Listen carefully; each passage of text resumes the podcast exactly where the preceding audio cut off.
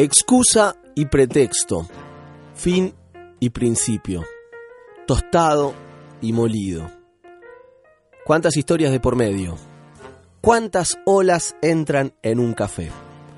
Con leche, azúcar, qué horror. Energía, goce y sabor. Negro, torrado, pasión. Soy Hernán Panesi y este es el cuarto episodio de Food Stories y hoy, amigos, amigas, amigues, le vamos a rendir tributo al café, una de las bebidas más consumidas del mundo y sin dudas la revolución de las revoluciones. Por eso, para conocer los secretos del más preciado de los granos, invitamos a Walter Mitre, que es barista, tostador y dueño de la Motofeca. ¿Cómo estás, Walter? Bienvenido. Hola, ¿cómo estás, Hernán? Un placer tenerte acá. Vamos a hablar de café, Walter, algo que vos sabés y mucho. Y quiero, quiero arrancar con una, con una pregunta que viene de una sensación, ¿sí? Si es, si estamos tomando realmente mejor café o estamos viviendo una burbuja los que estamos tomando buen café.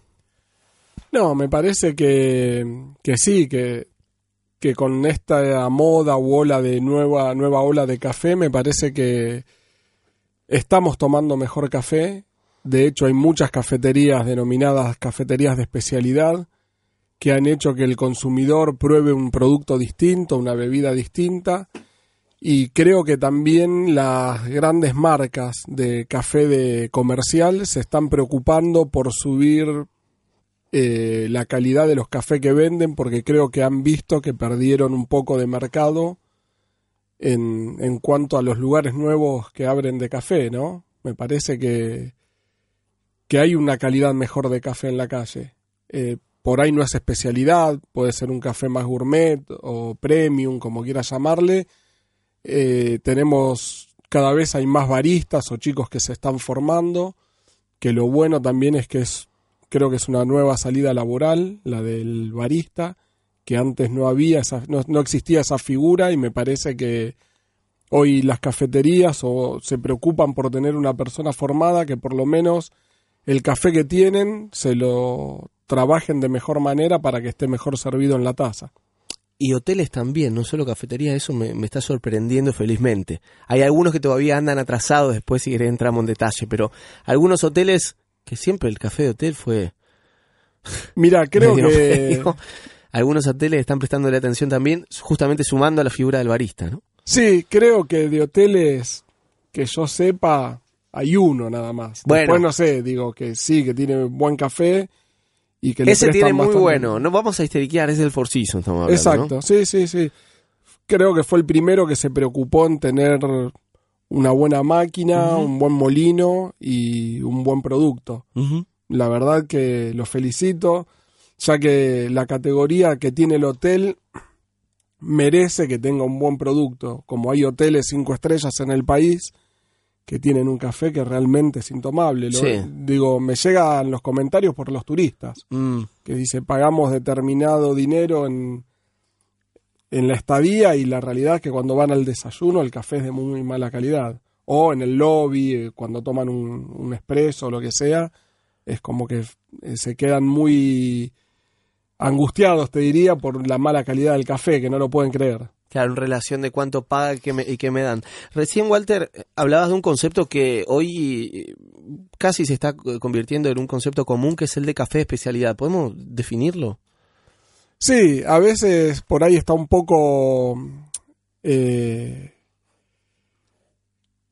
como la palabra café de especialidad se le entran un montón de cafés que creo que no llegan a ese nivel, que por ahí sí tienen que es un muy buen producto y no llega a ser café de especialidad. Y todo quedó englobado dentro de la palabra café de especialidad, porque vi uno una cafetería muy linda, muy decorada, eh, con una super máquina y el café la verdad que no cambió tanto. Mm. Eh, el café de especialidad es una denominación que como lo dice la palabra especialidad es porque ese café tiene atributos especiales, tiene algo en particular para que ese café sea denominado de esa forma. No es que sale porque sí el nombre de especialidad. Para que tenga ese nombre o que esté en ese segmento, primero se somete a una cata como cualquier tipo de café, desde los de baja calidad, media, excelente calidad, pasan por una mesa de cata donde hay personas que se dedican a probar los cafés para, eh, para ver en qué segmento entran de la parte de la comercialización. Si esos cafés tienen un puntaje de 84 puntos para arriba en una planilla de catas, se denominan café de Ahí que se evalúa, digamos. Bueno, ahí se acidez, va- la consistencia, el sabor, se el aroma. Un ejemplo, cuando uno prueba una muestra de café, son cinco tazas de la misma, de la misma muestra. ¿Qué vemos ahí? Vamos a ver aroma en seco, vamos a ver eh, sabores, vamos a ver eh, acidez, vamos a ver eh, retrogusto, cuando vaya en todo el transcurso de la Retrogusto que es cuando, cuando tomás y te uno- queda en boca. Claro, Mm. el cuerpo que tiene. Y después, ¿por qué ponemos cinco tazas del mismo producto?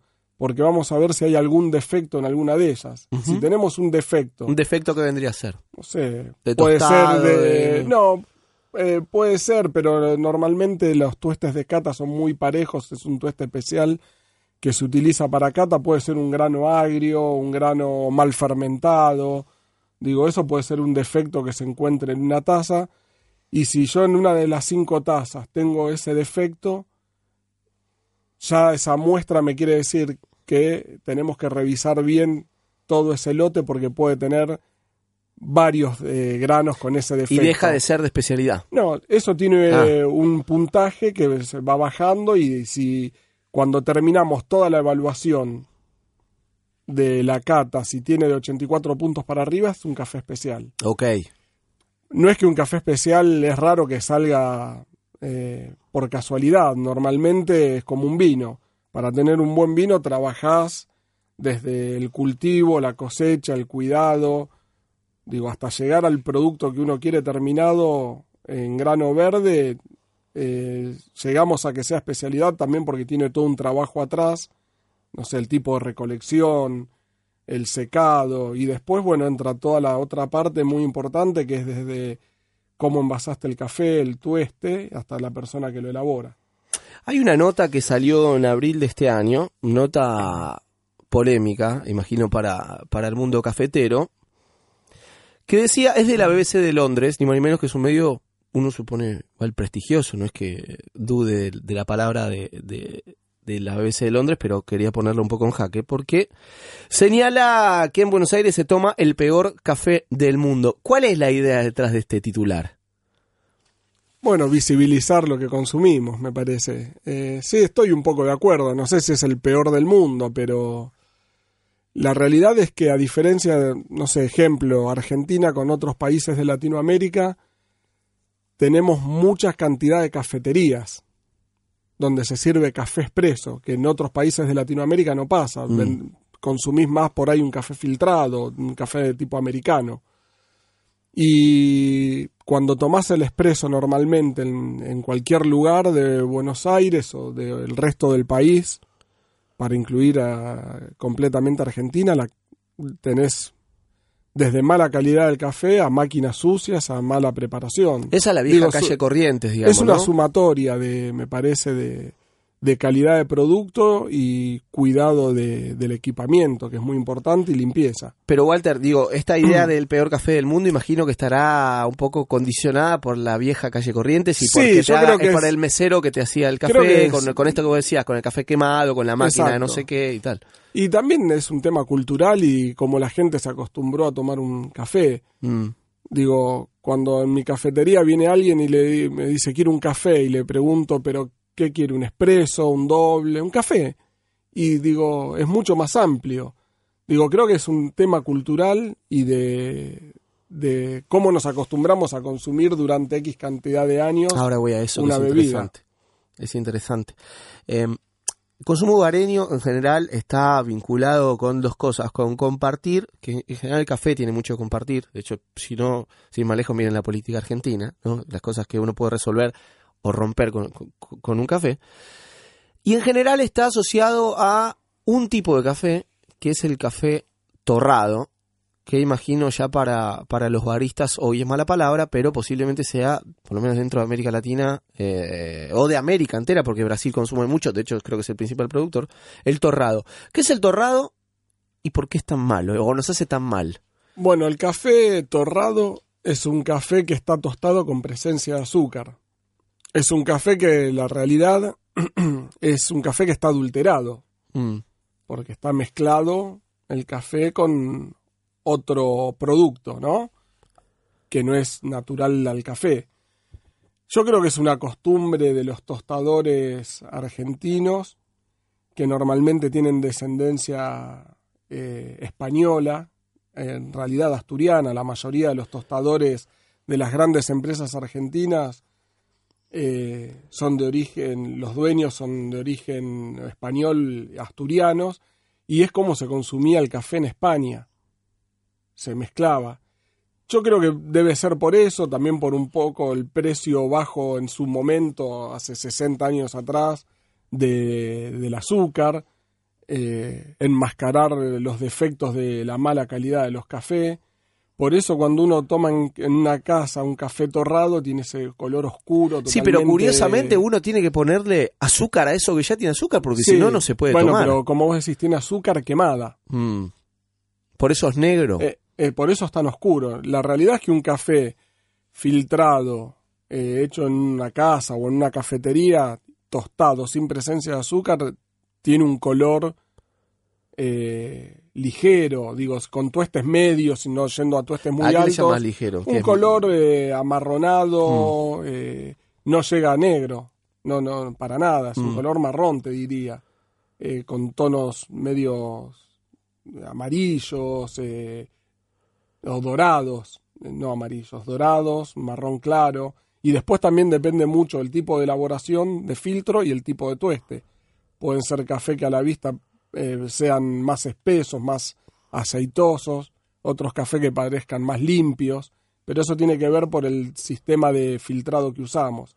Si filtramos con papel, si filtramos, si usamos tipo prensa francesa, donde el café está en contacto siempre con el agua y lo único que lo filtra es un filtro de metal, pero el grano queda en contacto con el agua, va a quedar un café a la vista como con más cuerpo, más espeso, aceitoso.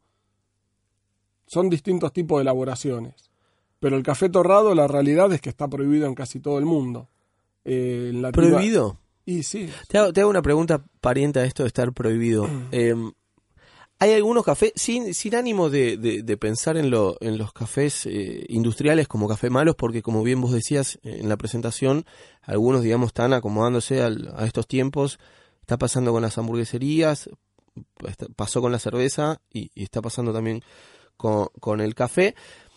Hay algunos, sobre todo los de los de gama ga- ga- los de gama baja, digo, que tienen cierto olor a caucho o gusto como a caucho, te diría caucho o a rueda quemada o no, como a frenada de coche. ¿Qué onda eso? Bueno, eso es producto del tueste. Mm. Pero seguro les de un habrá exceso pasado, de ¿no? tueste y a veces también de algún defecto en los granos. Mm. De- como puede ser un grano mal fermentado, normalmente de, y tostado te puede dar ese tipo de aromas. O Pero cuando- estoy, estoy, estoy No, pifiado no, no, es como una frena- frenada de, frenada de auto. Lo tienen, seguro los que están escuchando este podcast de decir, sí, me pasó. O sea, alguna vez tomé un café Sí. que decía, che, esto Y, de- parece... y después, frenar una tam- moto acá y después también es un tema de gusto. Sí. ¿no? Eh, hay países que tuestan muy, muy alto y de por sí tienen ese aroma. Y están acostumbrados a ese tipo de aroma. Tenemos una, una pregunta invitada de un... Pone- ponete por favor eso, ahí está, muy bien. Tenemos una pregunta invitada de... Eh, ¿Escuchas bien? Perfecto. Muy bien. Tenemos una pregunta invitada de el periodista Nicolás Artusi, a.k.a. el sommelier de café, amigo de la casa. Lo escuchamos. Hola, hola, mi nombre es Nicolás Artusi, más conocido en redes sociales y en el universo cafeteril como arroba sommelier de café. Y mm, la verdad es que Walter Mitre es una de las primeras personas que, que conocí que ponga tanto entusiasmo en el mundo del café y que entregue su vida y regale su dedicación, su vocación y su tiempo libre para que todos tomemos un mejor café. Así que eh, estrictamente en términos biográficos, biográficos, me gustaría preguntarle al querido Walter Mitre en qué momento sintió el llamado de la selva cafeteril. Qué grande, Nico, un amigo. Eh, la realidad es que nos conocemos hace mucho por, por el café. Y bueno, siempre compartimos charlas sobre café y, lugares y dónde tomar un buen café, nos aconsejamos cómo tomarlo, qué tipo de café. Un genio, Nico. Y aparte un gran difusor y divulgador de, del café. Eh, ayudó mucho al segmento de café de especialidad y, y aparte lo disfruta. Te das cuenta que él disfruta mucho desde, no sé, el producto, los diseños de máquinas. Es un, un genio, Nico. La pregunta. ¿Cuál era? Porque ya lo olvidé. ¿Cómo empecé? Claro, ¿cómo, cómo, cómo llegaste a, a la selva cafetera? Bueno, yo siempre digo El lo llamado. mismo. Yo ¿Cuál fue el trabajaba, llamado? trabajaba en una empresa, en el sector comercial, en una empresa de café grande. Ah, ok.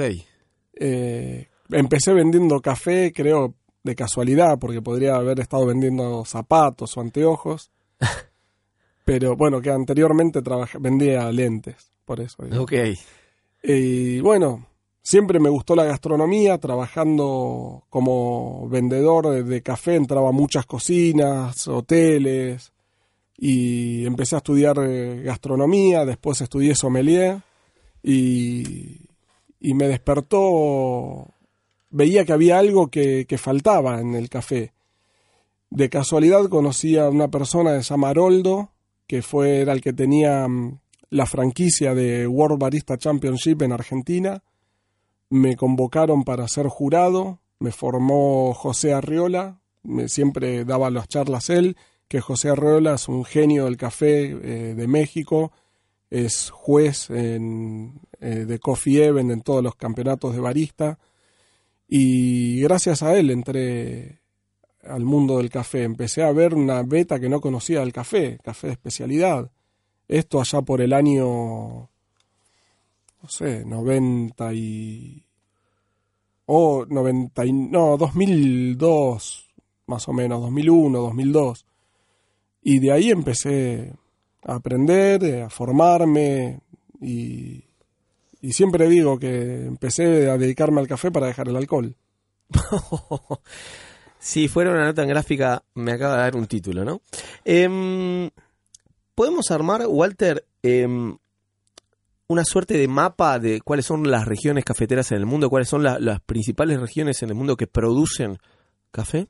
Sí, fácil eh, para que uno se imagine A ver, agarrar un mapa sí, y fijarse los, entre los trópicos. ok. Se le llama el cinturón del café eh, y todos los países que abarquen entre los trópicos de Cáncer y del de Capricornio son todos productores de café. Eh, lo que te imagines. Eh, bueno, obviamente de Latinoamérica, desde Bolivia para hasta Hawái, productor de café, pasando por Colombia, Brasil, eh, Ecuador, Perú, Bolivia, eh, Honduras, eh, Nicaragua, Jamaica, Cuba, Puerto Rico, eh, México, bueno, hasta Hawái. Y después tenés toda la parte mm, de África con Kenia, Etiopía, Yemen, Asia, con eh, eh, em, Taila- bueno, Tailandia está produciendo café, Vietnam.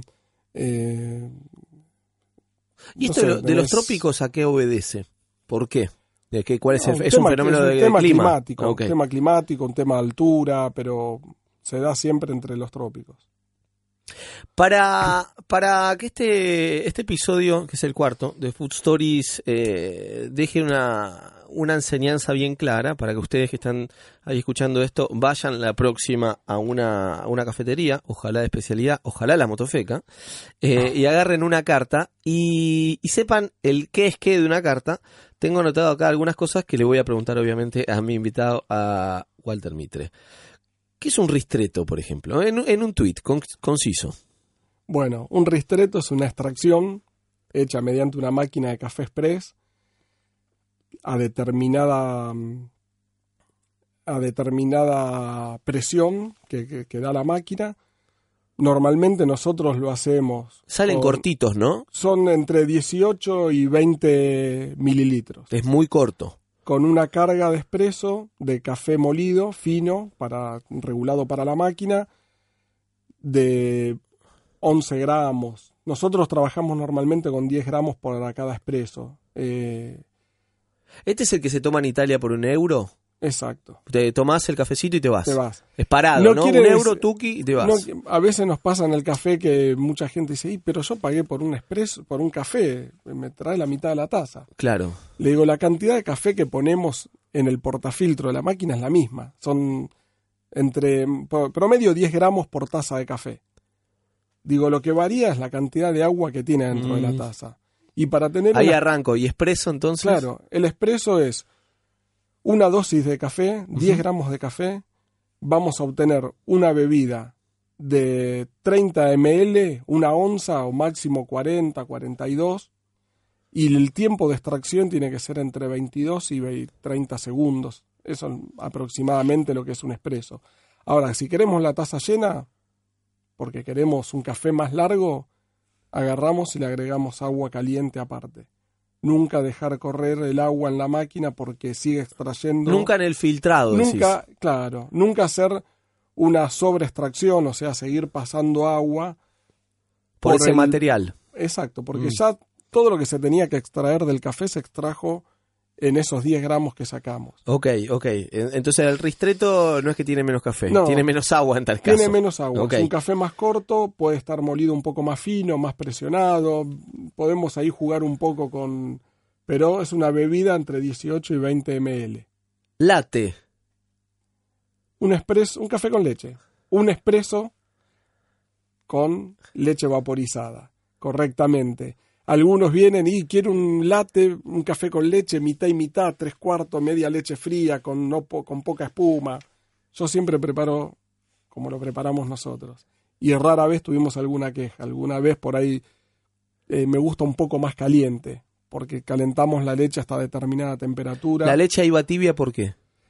No es que va tibia, pero se calienta a no más de 70 grados. Mm. Pero es por un tema químico. Eh, la leche después de esa... Para que no altere al café.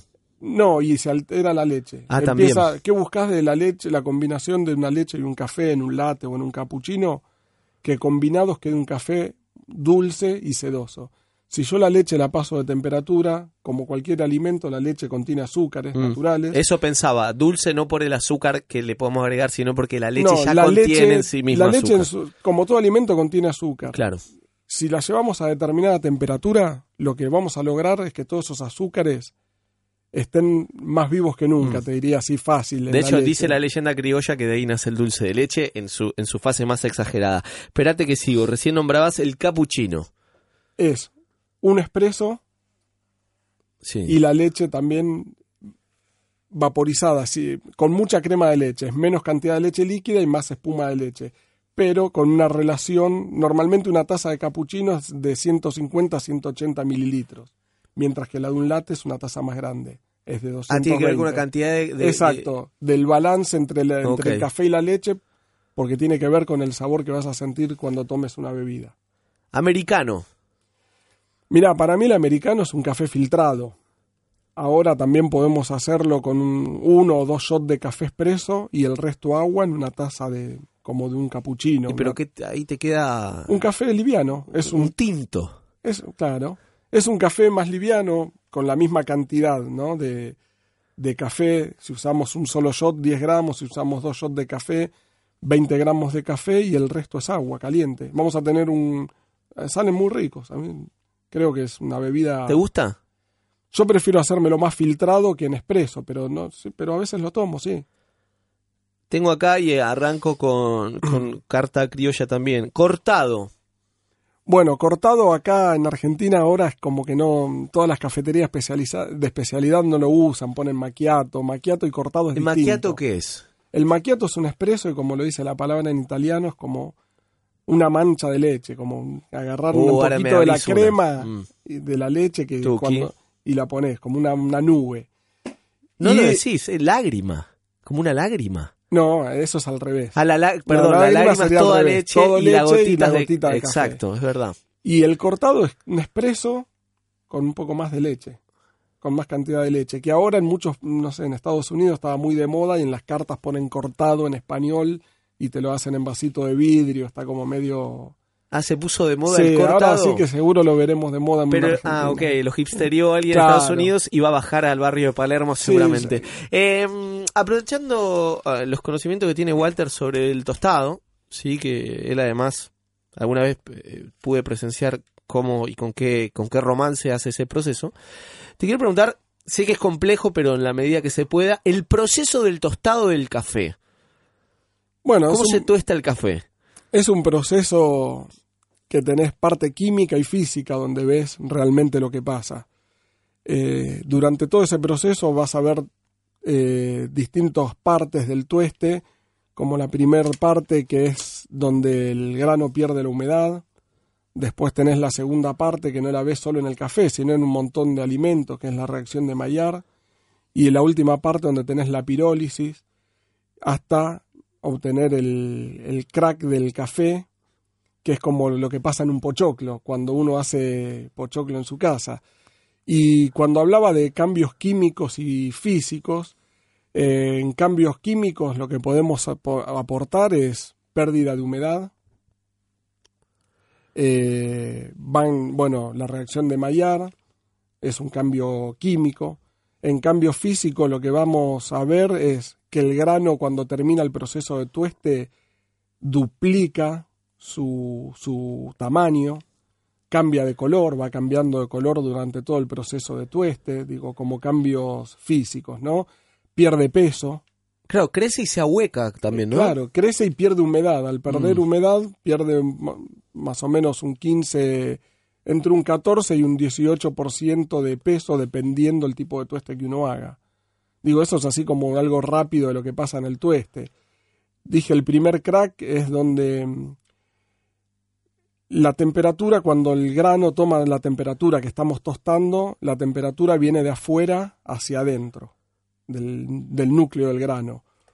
Cuando esa temperatura satura al grano, la temperatura empieza de adentro hacia afuera del núcleo, que se llama eh, exotérmica, y ahí es donde hace el crack, explota, se rompe la estructura molecular del grano, elimina todo el toda la humedad que tiene, y ahí es donde crece. Y ahí es una parte muy importante, es donde se produce todo el desarrollo de una, gran parte del desarrollo de aromas y sabores en, en el tueste. Que algunos tuestan más alto, más bajo, algunos dejan hasta un segundo crack, que es un tueste muy oscuro. Digo, después cada uno tiene su receta, después hay que ver qué grano usamos para tostar, qué humedad tenía, si era un grano duro por una zona eh, de mucha altura. Digo, después cada grano tiene su, su particularidad. ¿Cómo es Walter el café antes de ser café? Bueno, una planta. ¿Parecida a qué? Parecida. Y parecida, tiene cosas parecidas a la vid en alguna parte, después tiene muchas flores como un jazmín. eh, y salen en racimos donde tienen frutos, esos frutos lo denominamos cerezas. En esas cerezas adentro Es literalmente como, como una, una cereza. Sí. Empieza en verde, en color verde, porque es un fruto verde como muchos frutos, y va De cambiando. hecho, el café sin tostar tiene color verde también. Sí, un color medio verdoso, grisáceo, azulado. Eh, es un, un fruto donde adentro tiene dos granos normalmente. Eh, hay frutos que tienen un solo grano y hay frutos que hasta pueden llegar a tener tres, que son cosas raras, pero por lo general es dos y uno. Uno es el que le llamamos eh, caracolillo, o en algunos lados moca, o en, otros países piberri, que es donde es en el fruto que se desarrolla un solo grano. Eh, dentro de ese fruto, dentro de ese fruto tenemos esos dos granos con, con otra parte de la fruta que se llama mucílago, que es como una algo meloso, com- como una, como una pulpa muy dulce, que si uno la come es muy dulce, como comiendo una uva adentro, que bueno, de ahí viene después todo lo que denominamos los beneficios que, que hacemos con la pulpa, si se la sacamos, si la dejamos secar al sol, el grano con esa pulpa para que le aporte distintos aromas, si lo dejamos fermentar, digo, pero es un fruto como una cereza con dos granos adentro y con esta pulpa que se llama mucílago, después tiene otra capa que se llama pergamino, después tiene otra capa más chiquita que se llama silver skin que está... Y es rica, si uno la come es rica. Si uno, si uno come la pulpa es riquísima. Es muy rica. Me da ganas de probar, ¿eh? Jamás en mi vida ah, probé. Y Uno ahí probás cuando está maduro también. Si el fruto está maduro, está más dulce. Si el fruto está verde, ahí. si el fruto está verde, la comes y no, no va a tener nada de pulpa. Como que nunca, me da la sensación de que nunca nos preguntamos mucho de dónde viene el café, ¿no? Como cómo es el café antes de ser café. Y se habla, eh, sobre todo en los últimos tiempos, de las olas del café. ¿No? que tiene que ver, no sé si con las migraciones o con los procesos, con la popularización, pero no sé si es la tercera o la cuarta, pero ¿podemos identificarlas cuáles son las olas del café? Mira, yo ya me perdí, pero bueno, la tercera ola le denominan a todo lo que es lo último que estaba pasando con baristas, con ¿Qué es Estamos en la tercera. Algunos están hablando de la cuarta, más con todo lo que tiene que ver con café filtrados, pero no sé, ponerle la tercera.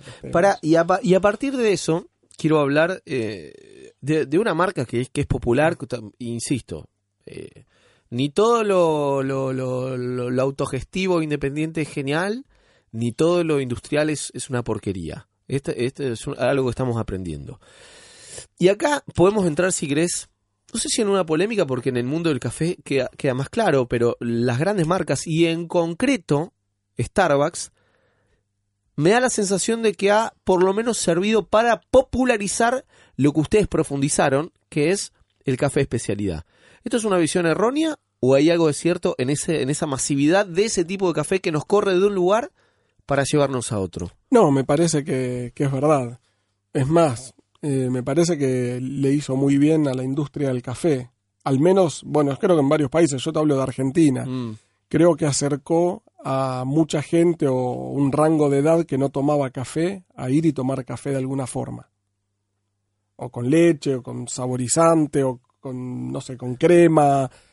Pero uno iba a un negocio de Starbucks y veía chicos de entre 14 y 26 años. ¿Y eso que produce? Destraba, destraba que conozcan otras cosas, imagino. Obvio, yo creo que uno puede empezar por ahí, después va y dice, ah, mira, que este lugar también sirve en un latte, o un latte saborizado, o un mocachino, un frappuccino, digo, no sé, que entraron por ahí, por las bebidas que al menos contienen algo de café. Y después se irán animando a más, digo, me parece que está muy bueno. Que había un rango de, edad que no, tomaba, que no tomaba café o que lo veía como algo para gente grande. Hoy toma y hoy está de moda y, la gente habla de los tipos de granos y de, orígenes. Me parece interesante. Creo que le hizo muy bien a la industria. Inclusive Starbucks ha empezado como empezamos nosotros. Creo, es más, hoy los nuevos Starbucks Reserve son espectaculares, digo, tienen el tostador a la vista, volvieron a las máquinas tradicionales, digo, han vuelto para atrás, pero superando todo. Bueno, como Charlie la fábrica de chocolate, pero de café, digo, es algo excelente. En el episodio donde hablamos de, hamburguesas, conversábamos con Nicolás Papacián, el dueño de Burger Mood, cocinero formado en, las huestes de Verazate y tal, de cómo también las grandes marcas y las grandes cadenas, en este caso como McDonald's y Burger King, indefectiblemente por presión del consumo, tenían que de alguna manera ayornar también su carta. Pasó eh, también con eh, Starbucks, como bien vos decís, que está tomando o volviendo a esa, a esa primera raíz. Te quiero preguntar, Walter, ¿qué es lo que importa cuando uno toma o, busca tomar un buen café? ¿Qué, cosas uno tiene que tener en cuenta para que esto también sea formativo? Bueno, a mí el principal es que haya una persona formada que prepare un café, digo. Cuando voy a tomar un trago o voy a un restaurante, mm, creo que el que está cocinando es un cocinero formado y el que me está haciendo un trago es un barman. Y me interesa que, que la persona que me prepare el café tenga esa formación, digo, que sepa al menos qué café es, de dónde es, cómo prepararlo y que sepa cómo limpiar una máquina de café. Digo, si voy a un lugar y veo una máquina de café sucia, no importa la marca, si es nacional, importada, digo, no. O veo un molino todo sucio, no ¿Con qué cosas tengo que rajar? Y lanza de vapor llena de leche pegada de... De años Andate, atrás. Sí, andate. Rasgo. Eso es contaminación cruzada. Contaminación cruzada. morir. Mucha gente dice, no, no tomo café porque me cae mal. No, Bueno, no, te, cae mal el- la máquina, de lo que, que te preparan un café con una máquina sucia. Entonces es máquina. ¿Quién Digo, lo hace? personal, máquina y bueno, Bueno, y el café, el imagino café es muy importante el café, pero la realidad es que vos podés tener un muy buen café y mal preparado, Mm. y podés tener un café más o menos y muy bien preparado y puede estar mejor ese que el otro. Digo, hay veces que es insalvable, pero digo, si está bien elaborado y, y la máquina está limpia y los molinos están limpios y, funcionando como corresponde, digo, tomo un café, qué sé yo. ¿Es caro tomar un buen café? En Argentina sale lo mismo tomar un buen café que un mal café, a Bueno, eso es diferencia de lo que pasa en otros países. Ayer hablaba con un amigo que está en Japón y tomó dos expresos y le salió 5 dólares cada expreso, se quería morir. Uf, no quiero ni hacer la cuenta. No, me dijo, no, no- no tomo más café hasta que vuelva, más o menos, pero digo, no sé, en Estados Unidos un expreso de, de una marca comercial te sale un dólar, como en Europa, y un expreso de calidad te sale 2,50, 2,80, depende. Hay de dos, digo, pero en Argentina creo todavía no estamos acostumbrados a pagar un poco más eh, por un mejor producto en el café, digo, porque uno va a tomar un vino y paga más por un vino de distinto. Pero eso tiene que ver, tiene que y, ver y con- volvemos al hilo también de casi toda la conversación y un poco el espíritu de Food Stories, de tener información. Porque vos podés discriminar con la información dónde elegís gastar tu guita, cuando Walter está diciendo que vale lo mismo, vale lo mismo un muy mal café, que es ese que te hace mal, que posiblemente tenga contaminación cruzada, o vayas a saber cómo se hizo, un buen café con alguien capacitado, con barista, con buena máquina y en efecto buen café. Eh, te saco un poco de esto eh, para llevarte a las cápsulas. ¿Qué, qué opinión tenés de las cápsulas y- y qué onda el café en cápsula? No sé, me parece que le sirve a alguien en una oficina para algo rápido y tener siempre una continuidad de producto o en algún, no sé, hotel, un lobby que consuman muy sacar poco. del paso, ¿no? Sacar del paso. Mm. El Pero producto es caro siempre también, Walter. es muy caro. Es muy Porque caro. no es que, ok, me hago, no quiero, eh, casi no quiero hablar marcas, pero me hago uno, un- un- una de estas, de estas eh, capsulitas y vale lo mismo que ir a, a una cafetería a pagar, como vos decís, Sí, euros. seguro. O que- eh, conversión argentina serán 120, 130, 140 pesos, ¿no? Sí, lo que pasa es que mm, la persona que puso cápsulas Mm. mm, seguramente se saca dos problemas encima. Que el proveedor de las cápsulas, la marca que sea, le dio la máquina Mm, y que cualquiera pone una cápsula y Y saca lo un café. mm. Digo, y te saca un producto estándar. estándar, siempre Claro. igual. Claro. Pues algunas marcas tienen mejor, mejor producto, otras mm, peor y otras muy malo en cápsula. Claro. Digo, tiene que ver también un poco con las máquinas que usen, con la extracción que haga la máquina, digo. Y el resultado final es que sí, es un producto caro. Y aparte, muy contaminante por la cantidad de cápsulas de aluminio que estás utilizando. Walter, una última para cerrar este cuarto episodio de Food Stories. Este cambio que estamos hablando y este cambio que hemos advertido eh, eh, en otras aristas de la gastronomía, como el vino, como ha pasado con el vino, como pasó con la cerveza, como está ocurriendo ahora mismo con las hamburguesas de, ok, ya probé esta, de acá no me bajo. Este cambio, Walter, ¿llegó para quedarse o se trata de una moda pasajera como fue el parripollo, el pádel o tanto más? No, yo creo que llegó para quedarse. Consumimos nosotros café en el país, no es muy alto el consumo que tenemos, pero tenemos una costumbre de consumir café y me parece que cuando la gente toma, prueba un buen producto, en este caso un buen café, es difícil volver a un café mal, malo o mal hecho. Me pasa con los clientes en nuestra cafetería que toman y me dicen, sin, gente grande, sin saber de café ni nada, yendo a las modas, dice, che, qué rico café. Mm. Me dice, esto tiene gusto a café. Digo, eh, yo creo que una vez que te acostumbras a, lo- a algo que está bueno, que está bien preparado, es difícil volver atrás. Pasa con un vino, pasa con aceite de oliva, digo, pasa con un montón de productos. Cuando destrabado, en realidad pasa con el, con el cine, con la música, con un montón de cosas, con la literatura, con la política, con la, con la vida pasa.